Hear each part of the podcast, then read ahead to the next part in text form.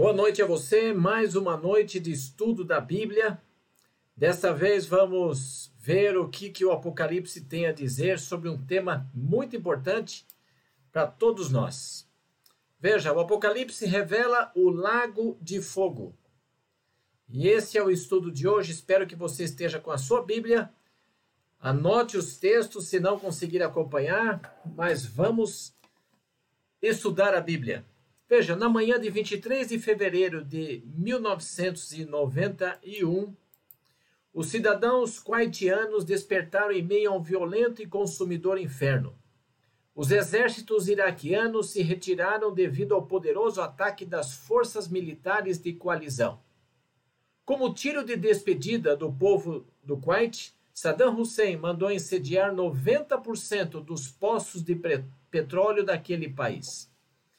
Parecia que o deserto todo estava em fogo, irrompendo em chamas e fumaça, enquanto a guerra a tempestade no deserto atingia seus estágios finais. O inferno de fogo criou um dos piores desastres ecológicos da história. Ele espalhou nuvens de fumaça negra pelo ar. Os vazamentos de óleo do Kuwait destruíram grande parte da vida marinha. O fogo ficou fora de controle durante semanas e meses Equipes especializadas foram mobilizadas para tentar conter esse fogo. O mundo inteiro dizia: temos que dar fim a essa tragédia. Ela não pode mais continuar, temos que fazer algo. Unamos nossos recursos para colocar fim a esse incêndio. Houve aqueles que viram nos violentos e arrasadores incêndios do Kuwait imagens secretas do livro do Apocalipse. Houve quem se lembrou das passagens do Apocalipse, como a do capítulo 14, verso 10. Veja o que diz: E será atormentado com fogo e enxofre. Esse verso está descrevendo a destruição final e completa de Satanás. Quando as pessoas contemplaram os fogos do Kuwait ardendo fora de qualquer controle, pensaram: sim, nos lembramos daquelas imagens apocalípticas finais e estranhas. Veja o verso Apocalipse 14, verso 11 diz: A fumaça do seu tormento sobe pelos séculos dos séculos. Aqui o inferno pode se assemelhar? Como pode você colocar tal destruição apocalíptica, esse grande lago de fogo e enxofre, na devida perspectiva? O mundo todo, a exemplo do que foi visto no Kuwait, disse: Queremos que esse fogo se apague. Não desejamos que esse desastre se repita no futuro. Assim sendo, precisamos fazer uma pergunta. Veja bem. Será que é da vontade de Deus que uma tragédia chamada inferno queime para sempre e sempre? Se os seres humanos quiserem deter a destruição, por que Deus desejaria que os fogos do inferno continuassem para todo sempre? Se os homens ansiavam ser apagados os incêndios, não quereria o Senhor também extingui-los? Como você pode colocar sob a divina perspectiva esse inferno ardente conforme Apocalipse 20? Veja você, uma coisa é certa. Quando você considera o inferno de fogo ardente e vê antes dele uma cidade que desce do céu, a Nova Jerusalém, a santa cidade que baixa a terra desde o céu, olha o que a Bíblia diz. Apocalipse 21, 2. Vi também a cidade santa, Nova Jerusalém, que descia do céu da parte de Deus, ataviada como noiva adornada para o seu esposo. A cidade santa desce do céu ao término dos mil anos. Então a santa palavra acrescenta o seguinte: Apocalipse 21, 3. Então ouvi grande voz vinda do trono, dizendo: Eis o tabernáculo de Deus com os homens, Deus mesmo habitará com eles. Eles serão povos de Deus e Deus mesmo estará com eles. Esse lago de fogo, enfim, arde permanentemente em toda a terra. Se isso acontece, como poderia a Cidade Santa descer e pousar sobre esse planeta? A Bíblia é de total clareza quando descreve a descida da Santa Cidade, os novos céus, nova terra, habitação eterna de Deus com o seu povo. As escrituras descrevem os ímpios atacando a cidade para tomá-la. Se você se lembra por certo do que ela diz, está ali, olha, Apocalipse 20, verso 9. Marcharam então pela superfície da terra e sitiaram o acampamento dos santos e a cidade querida. Agora imagine a cena. A cidade santa desce, os ímpios se apressam em atacá-la. Lembre-se que durante os mil anos os ímpios estavam mortos. Os malfeitores que estavam vivos foram destruídos pelo resplendor da vinda de Cristo no início dos mil anos. Os ímpios anteriormente mortos permanecem em suas sepulturas. No final dos mil anos, os ímpios são ressuscitados e se unem a Satanás. Satanás e as incontáveis legiões dos perdidos lançam-se contra a cidade. A Bíblia revela, Apocalipse 20, verso 9: Desceu, porém, fogo do céu e os consumiu. Conclui-se facilmente que os fogos do inferno não são originários de um lugar tórrido do centro da terra. São os fogos oriundos da presença de Deus que consomem esse velho mundo de pecado. Um novo mundo, uma nova terra são criados. A Bíblia descreve o povo de Deus vivendo com ele para sempre, mas ela também usa uma expressão dita segunda morte. Apocalipse capítulo 20, verso 6 diz assim: Bem-aventurado e santo é aquele que tem parte na primeira ressurreição. Sobre estes a segunda morte não tem autoridade. Bem-aventurado e santo são esses, ou seja, aqueles que foram ressuscitados quando Jesus veio pela segunda vez e viveram com ele durante o milênio. E a Bíblia continua, 20 verso 6. Pelo contrário, serão sacerdotes de Deus e de Cristo e reinarão com ele os mil anos. O que a Bíblia quer dizer quando fala sobre a segunda morte? Podemos descrevê-la desta maneira. A primeira morte é aquela que experimentamos cada dia como resultado natural de viver num mundo pecaminoso. Todos nós, a menos que Jesus venha antes, passaremos pela primeira morte. Não há ninguém que você conheça que esteja vivendo hoje, que comemorou 150 anos de vida mesmo que sejam bem velhinhos, com 90 ou 100 anos, chegam ao limite da sua existência. O processo de envelhecimento prossegue. A primeira morte é aquela que todo ser humano experimenta, seja ele santo ou pecador, crente ou descrente, justo ou injusto. Todos vamos para o mesmo lugar. Você pode ser um cristão, mas se Jesus não vier antes do fim dos seus dias, um dia os amigos estarão lendo o seu nome nas notas de falecimento. Essa é a verdade. Essa é a realidade da vida, gente. Um dia o carro funerário poderá estar levando ao cemitério o seu caixão. A menos que Jesus venha antes, um dia na igreja que você frequenta e onde se canta os seus hinos favoritos, alguém poderá estar lendo um discurso fúnebre a seu respeito. Esta é a primeira morte, todos morrerão. A segunda morte é um evento totalmente diverso desse. A segunda morte é a extinção eterna como resultado da rebelião pessoal contra Deus. A segunda morte resulta não simplesmente porque nascemos no mundo de pecado, mas porque escolhemos os caminhos de pecado. A morte eterna ocorre ao final dos mil anos. Os ímpios que morreram a primeira vez como resultado de causas naturais e permaneceram em suas sepulturas, ou que morreram quando expostos ao esplendor da sua vida, são agora ressuscitados. Sob a liderança de Satanás, atacam a cidade. O registro de suas vidas é exposto perante Deus. Eles reconhecem que Deus é justo e fiel. Naquele momento, desce fogo da parte de Deus vindo do céu. Forma-se então o lago de fogo e os ímpios sofrem a segunda morte. E sobre as cinzas do velho mundo, Deus cria um novo mundo. Olha o que a Bíblia diz, Apocalipse 21, 1. Vi novo céu e nova terra, pois o primeiro céu e a primeira terra passaram, e o mar já não existe. Apocalipse 21, 4 diz assim: Elias enxugará dos olhos toda lágrima, a morte já não existirá, não haverá luto nem pranto. Agora, espere um pouquinho. A cidade santa está na terra e Deus criou um novo mundo. Mas se o lago de fogo se encontrasse nesse planeta, nós, obviamente, veremos nossos amados sendo queimados.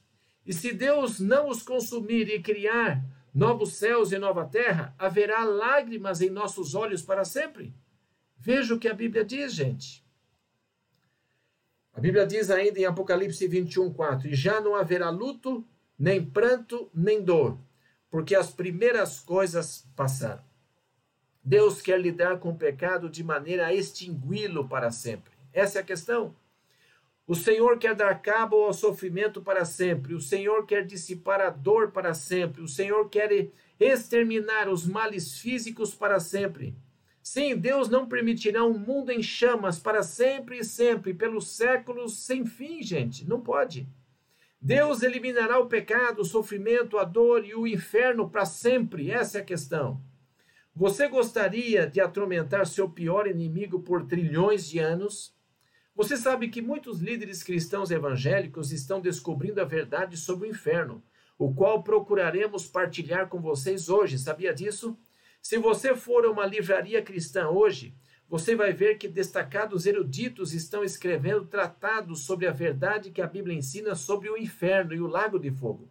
Por exemplo, John Stott, celebrado e mundialmente conhecido expositor anglicano da, da Bíblia. Ele não crê no inferno sem fim que atormenta os ímpios. Dr. Edward Fudge, respeitadíssimo erudito bíblico, apresentou um estudo abrangente e bem documentado sobre a verdade bíblica do inferno intitulado O Fogo que Consome. Esses eruditos entenderam que a ideia de um inferno sempre ardente por trilhões e trilhões de anos é realmente uma doutrina pagã e uma blasfêmia contra o Deus de amor. Muitos cristãos sinceros têm perguntas a fazer sobre o inferno. E algumas delas são as seguintes: Quando que o inferno tem início? O inferno é agora um lugar de fogo ardente situado em algum lugar, quem sabe no centro da terra? Quanto tempo ele dura? Como pode um Deus amoroso destruir aqueles a quem ama? Senhores e senhoras, estas são perguntas sensatas, são boas indagações. Um pastor que ensinava a compreensão bíblica sobre o inferno foi desafiado por alguém que disse: Pastor, o Senhor não acredita no inferno. Ele respondeu: Mas a Bíblia ensina sobre o inferno. O inferno no qual creio é bem mais quente que o inferno no qual você acredita. O homem espantou-se e disse assim: O quê? Creio no inferno que a Bíblia revela, aquele que é suficientemente quente para consumir até o fim. O inferno é a destruição final dos ímpios, o qual purifica a terra no fim dos tempos, quando serão totalmente consumidos. O Deus de amor, que fez tudo o que podia para salvar homens e mulheres, o Deus de amor achegou-se a eles, enviou-lhes seu Santo Espírito, tocou-os com um amor infinito, tentou alcançá-los de mil maneiras diferentes, mas quando desprezaram e se rebelaram contra ele, o pecado se lhes torna um combustível material. E Deus, que deseja salvá-los, não os pode forçar a aceitar sua salvação. Se Deus os levasse para o céu, eles recomeçariam a rebelião de novo. Assim, quando Deus elimina o pecado, ele não tem outra escolha senão consumir aqueles que se apegaram à transgressão. O Senhor aniquila aqueles que se apegaram ao pecado. O inferno é um lugar ardente no centro da terra Olha o que a Bíblia ensina, Malaquias capítulo 4, verso 1. Pois eis que vem o dia e arde como fornalha. Todos os soberbos e todos os que cometem perversidade serão como restolho. Esse dia já começou? Não. Porque a Bíblia afirma: Eis que vem o dia e arde como fornalha. É futuro. Veja, o dia que vem os abrasará diz o Senhor dos Exércitos, completando Malaquias capítulo 4, verso 1. Note agora que a Bíblia garante que o dia vem. O evento está no futuro. Os ímpios serão como um restolho para a seca. A destruição dos ímpios acontece no final do milênio, quando a cidade santa desce do céu. Por acaso a Bíblia ensina que os ímpios vão para o inferno e lá estão agora sendo queimados? A minha Bíblia diz o seguinte: o dia que vem os abrasará. E Malaquias 4:1 continua: De sorte que não lhes deixará nem raiz, nem ramo. Eles serão totalmente desintegrados. Agora veja, senhoras e senhores, a nossa mente pode entender um Deus que ama tanto as pessoas, que apela a elas, que enviou seu filho para morrer por elas, derramou seu Santo Espírito para convencê-las. Quando elas resistem e dizem não, estão voltando as costas para ele. O amorável Deus não as transporta para o céu porque elas não querem estar ali. Essa é a questão. O Deus de amor não leva os ímpios para o céu, onde há amor altruísta, porque eles estão cheios de ódio egocêntrico. Para transladá-los ao paraíso, ele teria que fazer uma cirurgia cósmica em seu cérebro. Deus dá às pessoas a liberdade de escolha e, portanto, ele honra a escolha que elas fazem. Voltando-lhe as costas, mostram que não desejam o seu amor. A única opção é em sua presença, juntamente com o pecado, o qual se aferraram, que amaram, serviram, elas serão infelizmente exterminadas. Mas o Senhor lhes deu a alegria da vida uma vez. Agora elas não mais existem, o pecado é combustível, é material. O amorável Deus deseja salvá-las da extinção. Inferno, senhoras e senhores, não é um lugar ardendo em fogo no centro da terra. Inferno é a destruição final dos ímpios no final dos tempos. Essa é a questão. Segundo Pedro, capítulo 3, verso 7, diz assim: Ora, os céus que agora existem e a terra pela mesma palavra, e continua dizendo, têm sido entesourados para o fogo, estando reservados para o dia do juízo e destruição dos homens ímpios. Se o inferno fosse um dantesco fogaréu no centro da terra, esta não estaria reservada para um acontecimento futuro. Assim, para a questão número um, o inferno é um lugar ardente no centro da terra? A resposta bíblica é um sonoro não. Malaquias 4:1 diz: "O dia vem". Pedro 3:7 afirma que os céus e a terra estão reservados para o juízo. Quando os fogos consumidores do inferno vão acontecer? No fim dos mil anos. De onde se originam essas chamas? É do céu. Nosso Senhor, em Hebreus 12, 39, é um fogo consumidor. Ele é chama abrasadora. Onde quer que o pecado encontre, ele extinguirá o pecado do universo. É isso que a Bíblia ensina. Agora veja, o que, que a Bíblia realmente ensina sobre a destruição dos ímpios? A destruição dos ímpios, de acordo com a Bíblia, está no futuro. Eles não estão sendo torrados agora.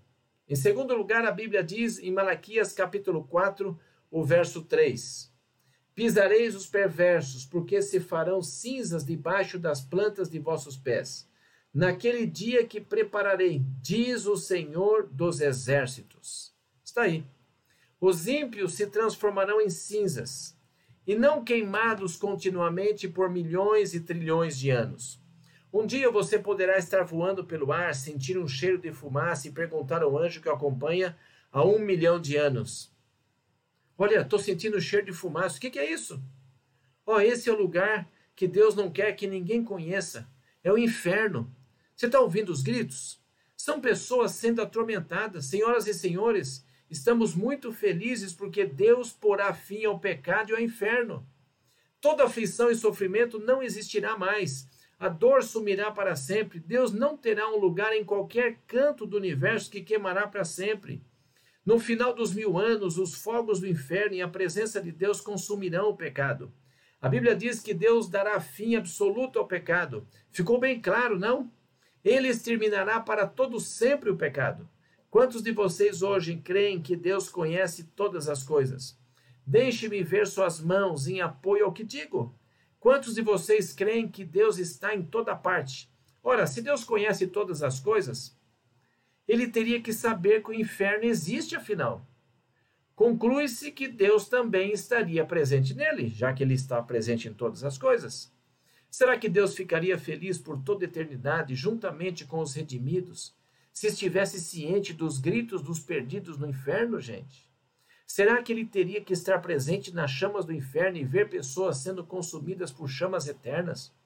Você não pode harmonizar esse pensamento com um Deus de amor. Você tem que acatar um conceito ou outro. Se você disser que Deus não é onipresente, ele não pode então estar no inferno. Mas se fizer isso, descarta uma das características que fazem de Deus o que ele é ou afirma que ele não é onisciente e assim não sabe de todas as coisas. E se o Senhor não sabe isso, ele tem um tipo de amnésia divina cósmica. Percebe agora as incoerências desse ponto de vista pode provocar? Essa é uma doutrina pagã que infiltrou na igreja. A igreja primitiva certamente não ensinava isso. E olha, Salmo 37, 20 diz assim: Os ímpios, no entanto, perecerão, e os inimigos do Senhor serão como viço das pastagens, serão aniquilados e se desfarão em fumaça. Assim os ímpios serão queimados no futuro. A Bíblia ensina que há um inferno e que, de fato, ele é tão quente que consome o pecado, queima os pecados no fogo e desaparece com ele para sempre. Ninguém, contudo, poderá dizer: Eu ainda tenho algumas perguntas.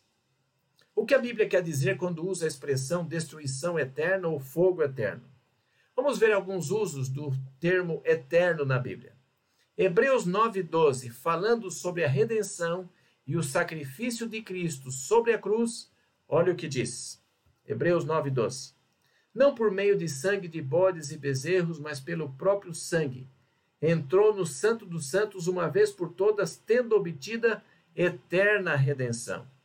Que tipo de redenção é essa? Eterna redenção. Isso significa que Cristo ainda está cravado na cruz?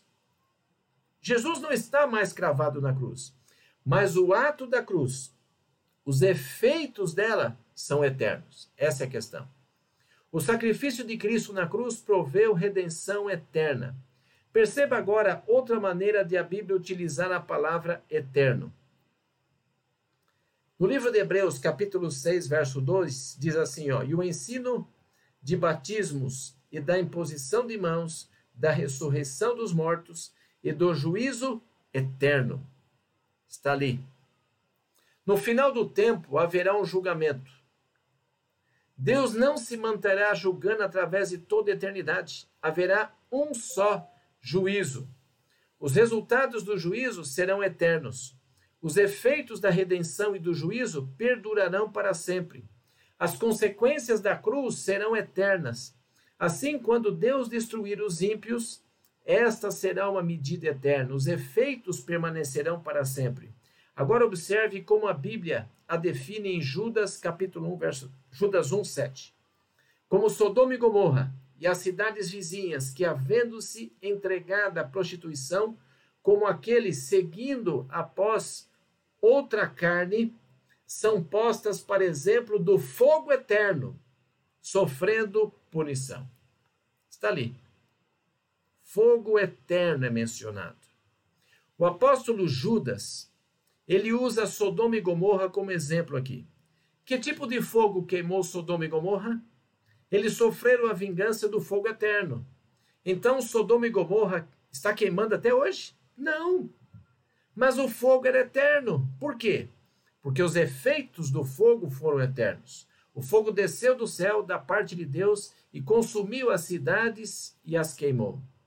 Conclui-se que o fogo eterno não é do tipo que arde eternamente, mas que queima aquilo que consome de forma a extingui-lo para sempre.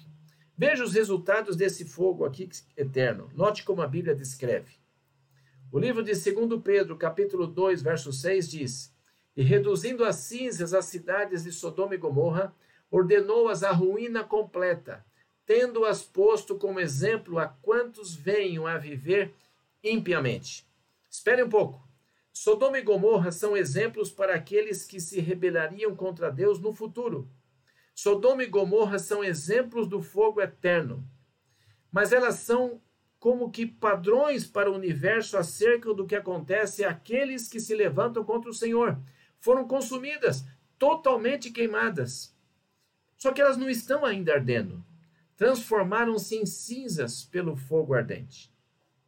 Gente, o fogo eterno é aquele cujos efeitos ou resultados permanecem para sempre. E o que dizer sobre o castigo eterno? Note agora, o castigo eterno é uma semelhança, é uma sentença cujos efeitos e resultados são eternos. Está aí. A Bíblia não diz eterna punição, mas castigo eterno. E essas duas expressões não são sinônimas. Você percebe a diferença? A Bíblia nunca ensina sobre uma pena que dure para sempre. Deus não tem prazer em trazer sobre pessoas um castigo perpétuo. Deus não se assenta em um trono no céu e diz assim: Olha, eu avisei, eu avisei, você está queimando, está sendo consumido, atormentado pelas chamas, está tendo o que merece, eu o avisei. Mil anos depois, ele volta e diz: Olha, disse a você e o direi através da eternidade. Que tipo de Deus seria este? Você, como um cristão, diria que Deus tem prazer nisso? Que ele vai manter as pessoas queimando durante trilhões de anos? A Bíblia é tão clara sobre esse assunto, dizendo assim, olha, Filipenses capítulo 3, versos 18 e 19. São inimigos da cruz de Cristo. O destino deles é a perdição. Veja, a palavra grega para destruição é uma das mais fortes palavras e veementes de toda a Bíblia. Significa ser inteiramente consumido ou totalmente destruído. Quer dizer aniquilado completamente. Eis porque muitos eruditos evangélicos estão chegando à conclusão de que a doutrina do inferno, que alguns cristãos defendem, é uma blasfêmia contra um Deus que ama. Eles não podem ser intelectualmente honestos e advogar esse ensino por mais tempo, porque compreendem que a Bíblia ensina algo diferente. Esta ideia de inferno surgiu durante a Idade Média. Essa doutrina falsa penetrou a igreja que afirma que Satanás é um ser com roupa vermelha, chifres, uma longa cauda. Ele usa um tridente, vive num lugar muito quente na terra e as almas perdidas descem até lá e queimam. Esse conceito veio da mitologia medieval, não da igreja cristã. Esteja atento para isso. O plano de Deus tem sempre incluído amoráveis convites para a salvação do povo. Mas quando eles fazem pouco caso de Deus e o rejeitam completamente, o seu tempo de prova é encerrado. Deus tem que dar fim completo ao pecado. Ele consumirá, queimará até as cinzas o pecado. Os ímpios, apegados ao pecado, serão definitivamente destruídos no processo de purificação. Mas não até que tenham todas as oportunidades de se arrepender ah, haverá uma pulsação de harmonia e felicidade que ecoará através da vasta criação, após o pecado ter sido destruído. Mateus 7,13 diz: Largue a porta, espaçoso o caminho que conduz para onde? Perdição. A Bíblia ensina que os ímpios serão destruídos. Atente para o fato de que o destino dos ímpios na Bíblia é de clareza total. Número 1, um, os ímpios morrerão. Romanos 6, 23, o salário do pecado é a morte. E a morte é ausência de vida, gente, e não imortalidade no inferno. Veja, a morte não seria morte se a pessoa estivesse viva em meio a chamas. Não é isso mesmo? Segundo ponto, os ímpios perecerão. Está aí Lucas capítulo 3, verso 3. 13, 3. Os ímpios serão consumidos pelas chamas. Malaquias, capítulo 4, verso 1.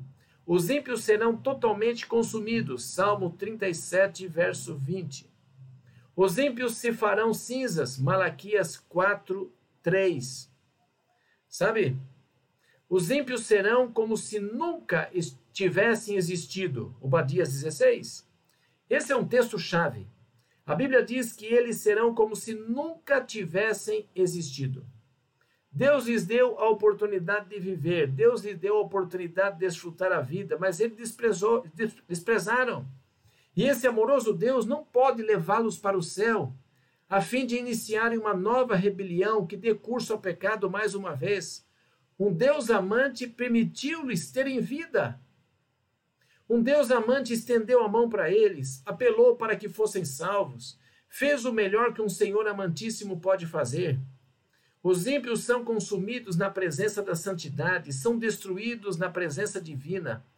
Sabe, padecem por causa de seus próprios pecados. Agora não me entendam mal. Digo-lhes que haverá sofrimento no inferno, haverá dor.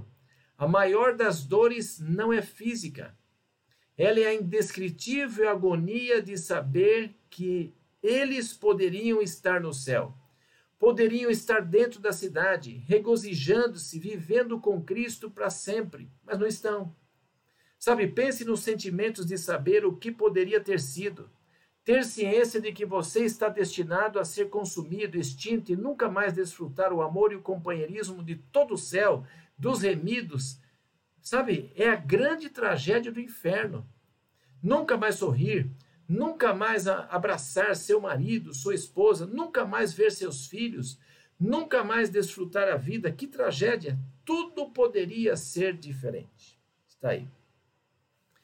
E o ponto 7, Satanás será totalmente aniquilado. Isaías 47, 14 diz que Satanás será totalmente destruído, ele não existirá mais, seus anjos desaparecerão para sempre, o pecado será extinto. Louvo a Deus porque o pecado não existirá para sempre e sempre. Observe o que alguém disse. O que quer dizer da alma? O que dizer da alma? Concordo que o corpo será destruído, mas a alma sofrerá eternamente no inferno. Já ouviu isso?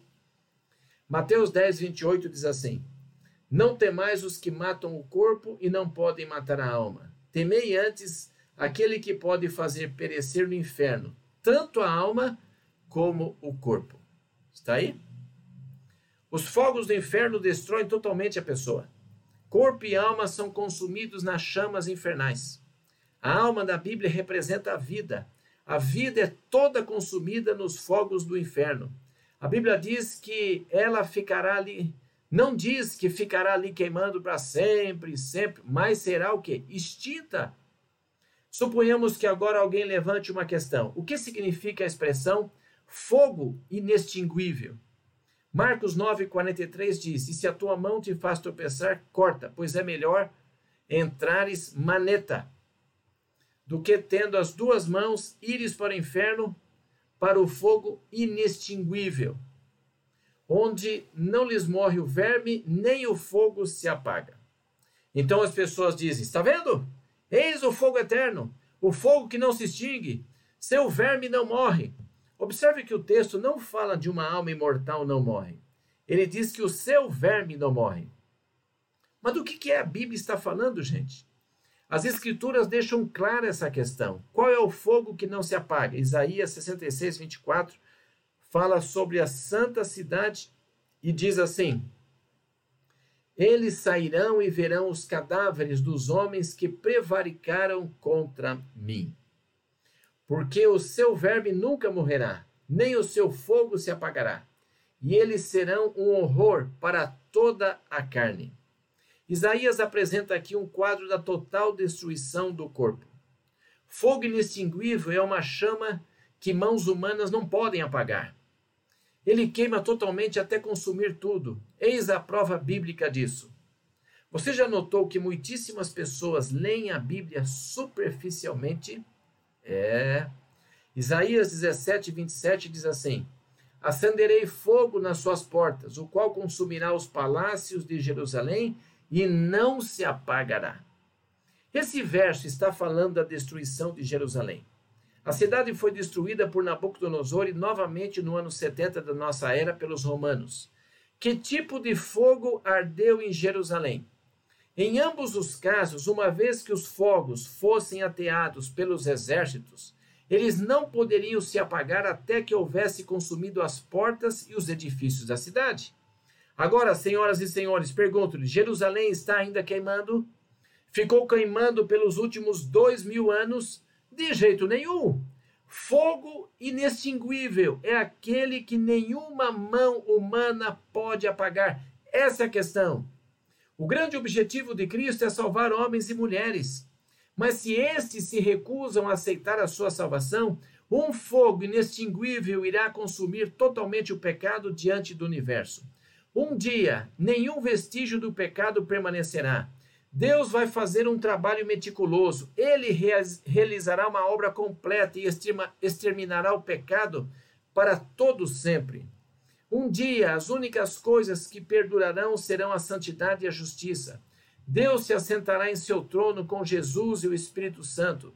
Os crentes que nele puserem sua confiança viverão com ele através de toda a eternidade. O pecado não sobreviverá em qualquer lugar do inferno. Os pecadores também, nenhum deles permanecerá, porque Deus deseja que sejam extintos. Agora acompanhe cuidadosamente esse raciocínio. Pense muito bem antes. Antes da rebelião no céu, não havia qualquer mancha de pecado no universo. Não havia enfermidade, sofrimento ou morte. Você acha que Deus não completará a obra de restauração no universo? Acha que Deus permitirá que a mancha do pecado continue em sua criação? Acha que Deus deixará a nódoa dos pecadores em algum lugar do universo, num lugar chamado inferno? Você acha? Deus irá completar a sua obra e não metade dela. O pecado será completamente, totalmente destruído, gente. O que significa a expressão para sempre e sempre? Vamos lá. O livro do Apocalipse descreve total destruição, tal destruição, nesses termos. Ele expõe o fato de que o pecado será inteiramente destruído. Veja, está escrito lá em Apocalipse 14, 10: E será atormentado com fogo e enxofre. E diz mais: A fumaça do seu tormento sobe pelos séculos dos séculos, e não tem descanso algum, nem de dia, nem de noite. Apocalipse 19, 3 diz assim: E a sua fumaça sobe pelos séculos dos séculos. Eis aqui um texto que causa confusão em muitas pessoas. Elas podem ter cem outros textos da Bíblia que mostram os pecadores sendo consumidos até virarem cinza. E sobre esse texto que diz que a sua fumaça sobe pelos séculos dos séculos. É muito importante não consultarmos, nesse caso, o dicionário Aurélio para obter a definição bíblica de para sempre. Se você está lendo para sempre na Bíblia, é melhor permitir que a própria Bíblia defina o termo, em vez do Aurélio. E veja lá. Assim a pergunta é: como a Bíblia usa a expressão para sempre? O que ela significa nas Sagradas Escrituras? Para sempre na Bíblia pode ser traduzido até o fim do tempo. Algumas vezes se refere a um tempo limitado. Agora acompanhe-me atentamente. Apocalipse 20 diz: eles serão consumidos para sempre, ou até o final do tempo. No final do tempo, quando a santa cidade descer do céu, Deus criará novos céus e nova terra. Entraremos numa nova era onde o pecado não mais existirá. Agora eu gostaria de levar vocês para um exame bíblico e mostrar-lhe três ou quatro passagens onde as Escrituras utilizam a palavra para sempre. Veja, Quão claro está o assunto na Bíblia. Não permita que homens interpretem isso para você. Deixe que Deus o explique. O que a Bíblia diz com respeito a um escravo no Antigo Testamento? Êxodo 21, verso 6. Então o seu senhor o levará aos juízes e o fará chegar à porta ou à ombreira. Que mais? E o seu senhor lhe furará a orelha com uma sovela e ele o servirá para sempre. A orelha perfurada era um símbolo de escravidão. Assim, o escravo deveria servir o seu amo para sempre. Mas peraí um pouquinho. Você acha que na nova terra o escravo ainda servirá o seu senhor? Nada disso. O que quer dizer então que o servirá para sempre? Para sempre, nesta passagem, é uma quantidade limitada de tempo. Para sempre é até o final desse tempo. Para sempre, nesse exemplo, é tão longo quanto dure a vida do escravo. Assim, para sempre pode ser um tempo restrito. Veja no livro de Jonas, capítulo 2. Quanto tempo Jonas permaneceu no ventre do grande peixe? Jonas 2,6 diz assim: ó, desci até os fundamentos dos montes, desci até a terra, cujos ferrolhos correram sobre mim para sempre. Contudo, fizeste subir da sepultura a minha vida, ó Senhor, meu Deus. De acordo com essa passagem, Jonas esteve três dias e três noites no estômago do enorme peixe. Todavia, ele disse que foi para sempre. Esta é uma tradução bíblica própria. O mesmo significado da palavra do hebraico do Antigo Testamento até o fim do tempo, até que findasse o tempo para ele estar no interior do animal marinho. O escravo serviu o seu amo até que o tempo da, escrava, da escravatura terminasse. Essa é a questão. Jonas esteve no ventre do grande peixe para sempre, ou até o fim do tempo, até que o tempo dele sair de lá chegou. Ele teve um tempo designado. Para Jonas, esse tempo representou para sempre. Essa é a questão. Provavelmente uma das mais claras passagens para escrever, descrever a, é, essa questão seja 1 Samuel 1, 22. Esse verso está falando sobre Ana e o seu filho Samuel. A mãe o levou ao sacerdote e o apresentou no templo, e ele serviria para sempre. Olha o que a Bíblia diz. 1 Samuel 1, 22. Quando for um menino desmamado, levá-lo-ei para ser apresentado perante o Senhor e para ficar lá para sempre. Para sempre. Por quanto tempo? Leia o verso 28. Pelo que também o trago como devolvido ao Senhor por todos os dias que viver. Eis aí a explicação. No verso 22, ele devia permanecer lá para sempre. No verso 28 é dito que Samuel deveria ficar no santuário enquanto vivesse. Tá claro, gente? Os ímpios estarão em meio a chamas até o final do tempo, até que sejam totalmente consumidos, até que sejam totalmente queimados, até que não mais tenham vida. Assim, até o fim do tempo pode ser entendido por enquanto os indivíduos viverem. Quando Cristo vier pela segunda vez, os ímpios, os descrentes, serão reservados para o juízo. Está lá. O Deus, um Deus amante, estendeu a mão para salvá-los, mas eles desprezaram. Essa é a questão. Eles se apressaram a tomar a cidade tão logo fossem ressuscitados. O fogo desce do céu e os consome. O fogo desce do céu e os destrói.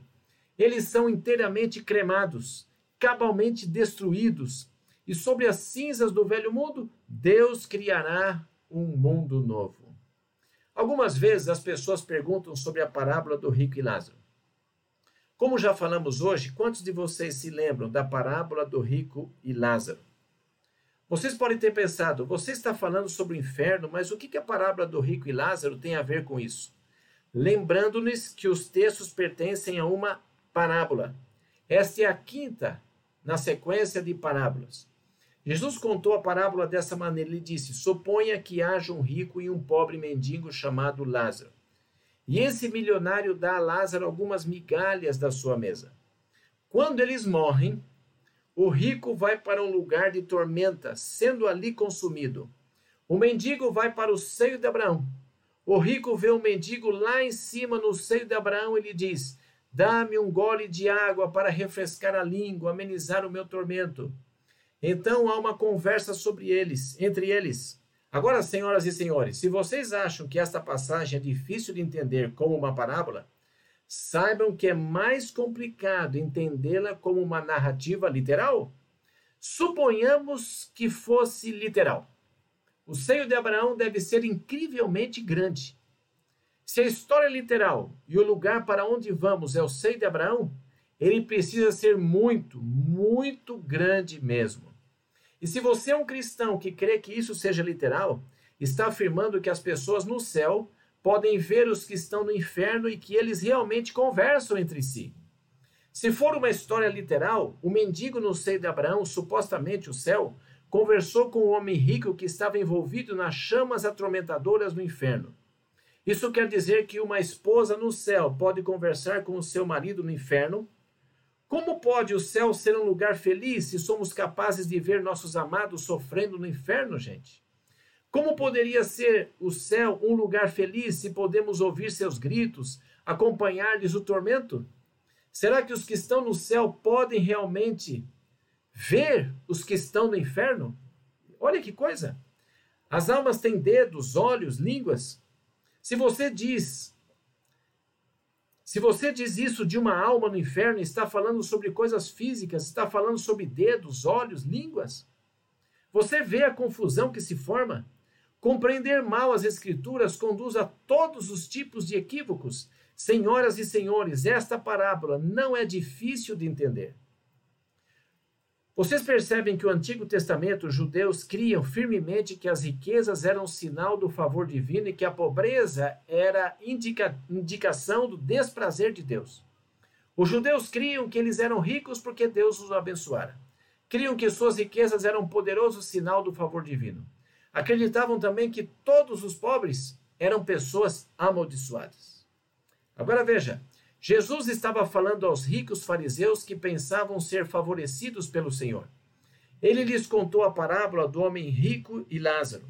Os fariseus se acotovolavam, dizendo: Olha, não sei o que está para acontecer. O rico sobe e o mendigo é, desce. Nós sabemos disso. Sabemos o que vai acontecer. Se você notou que havia uma tradição entre os judeus dizendo que quando você morre, passa através de um longo túnel. Se você for rico, é levado para o céu, mas se for pobre, vai para outro lugar. Jesus disse: o rico desceu e o pobre subiu. Todos se admiraram. Essa parábola era uma narrativa muito comum no judaísmo, mas para eles o rico subia e o pobre descia. Jesus inverteu as posições. O mestre usou a alegoria para ensinar uma lição para eles. Que lições podemos extrair dessa parábola? Primeira, as riquezas não são necessariamente um sinal do favor divino.